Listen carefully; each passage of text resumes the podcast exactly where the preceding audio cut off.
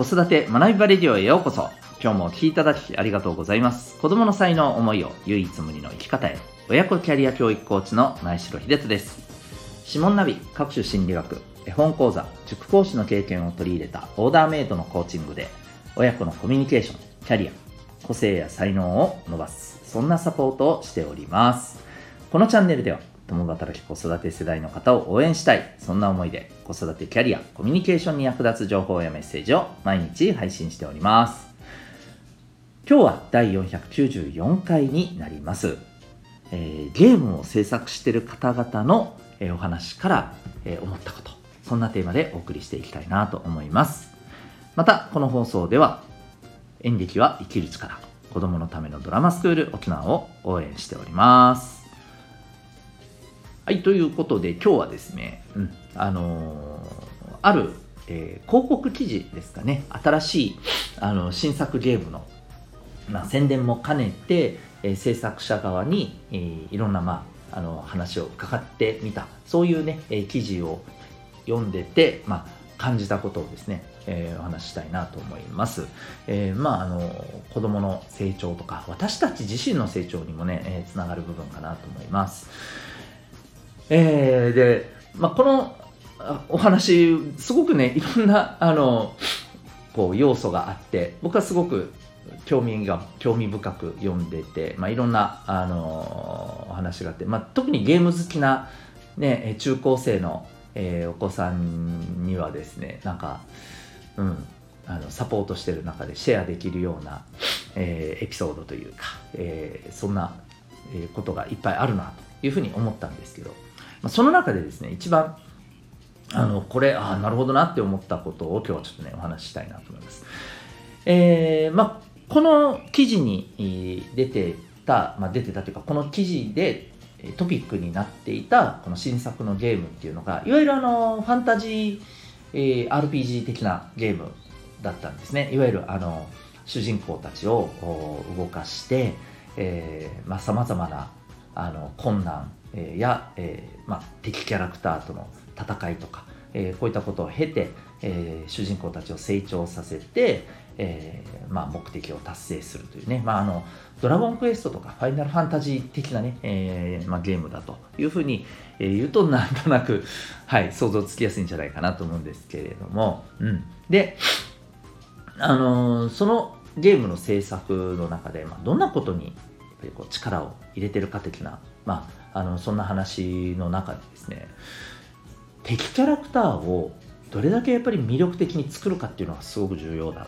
というお話をされてたんですね。で、えー、やっぱりいろんな敵キャラクターがいてでその敵キャラクターとどう、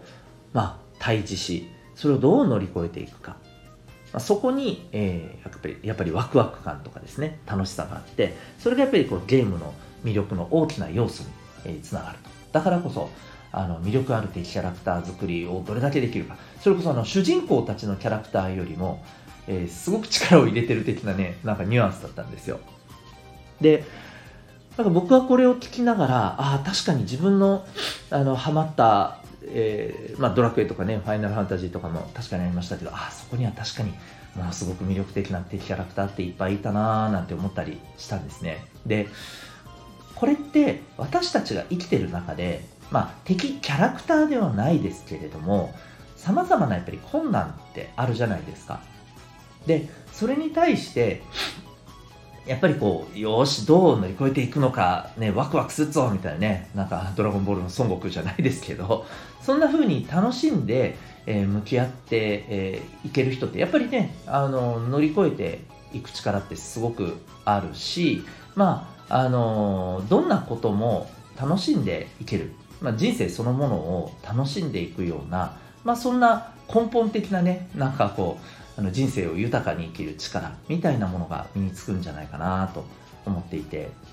でそうするとですね子供たちはっていうところで考えた時にやっぱりあの子供たちにとって社会に出るまでにですねまあ、魅力的な敵キャラクターではないですけども、なんていうのかな、魅力的な乗り越えるべき、え、壁課題うん。え問題こういったところに直面する経験があるって僕はやっぱり重要だと思うんですよね。そこを乗り越えていくことであ課題って嫌なことまあもちろんね100%楽しいわけでは絶対ないと思うんですけど 嫌なこともあるけどあでもこれを乗り越えていくことにこんな面白さがあるんだなということがまあ、理屈じゃなく感覚的に分かるようなそんな経験をですねたくさん積ませてあげることができたらおそらくさっき言ったようなあのいろんな問題点に対してまああのじゃあこれを乗り越えていった先に、えー、どんな自分がね、えー、こうどんな成長した自分になるのかが楽しみだみたいなそんなようなね感覚で、えー、いろんな物事に向き合えるし人生を味わえるんじゃないかなっていうふうにね思うんですよね。うん、だとした時に私たちがまあどういうやっぱりこうね、えー、どういう課題や問題、えー、がこの子にとってワクワクして乗り越えようっていう風な気持ちになれるものになるのか、うん、どんな環境を作ってあげるとえー、この子がワクワクして、えー、なんかそこに向き合ってそこから成長や学びをじゃんじゃん得ていけるのか。これをねゲーム制作者じゃないですけど、えー、その、まあ、感覚でもって、うん。えー、どうこうそういう環境を作っていけるか。僕それができるとなんか親としてめっちゃ楽しくないですか？って思っちゃったりもしたんですよね。うん、なのであのー、ちょっとね、なんかまだこうこの辺、まだこのぐらいの感覚で僕今ちょっと喋っちゃってますけれども、えー、お子さんに、ね、あの、ちょっとこう、魅力的な課題、学びの環境っていうものを設計するためにはどうあるべきか。なんかゲーム制作者がどう、あのね、主人公たちが乗り越える、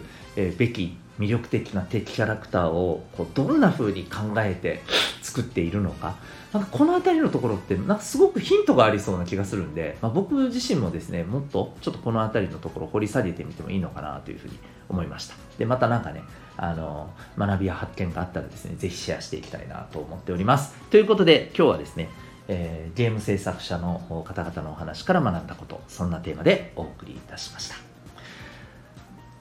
最後にお知らせを1点させてください。えー、お子さんの持ってる特性や、えー、才能を伸ばしていきたい。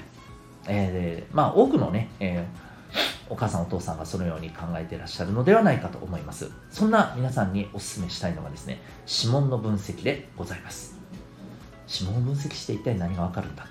え実は、え生まれ持った脳の特性、これを科学的かつ簡単に知ることができるんです。そして、えー、結構ですね単純で分かりやすいと同時に実は、えー、ものすごく奥が深かったりするんです。でこれをしっかりとですね、え知ることであの本当にお子さんのですね、えー、才能を伸ばしていくあるいはお子さんと、えー、より良いコミュニケーション関係性を築いていくためのいわばレシピが手に入ると。いうふうに考えていただけたら結構かなと思います。えー、指紋のプロファイル、指紋のナビ、えー、ぜひですね、興味ある方は、ウェブサイトへのリンク貼っておりますので、えー、ご確認されてみてください。オンラインでも、えー、対面でも、どちらでも受講可能でございます。それでは、今日も最後までお聴きいただきありがとうございました。また次回の放送でお会いいたしましょう。学びよき一日を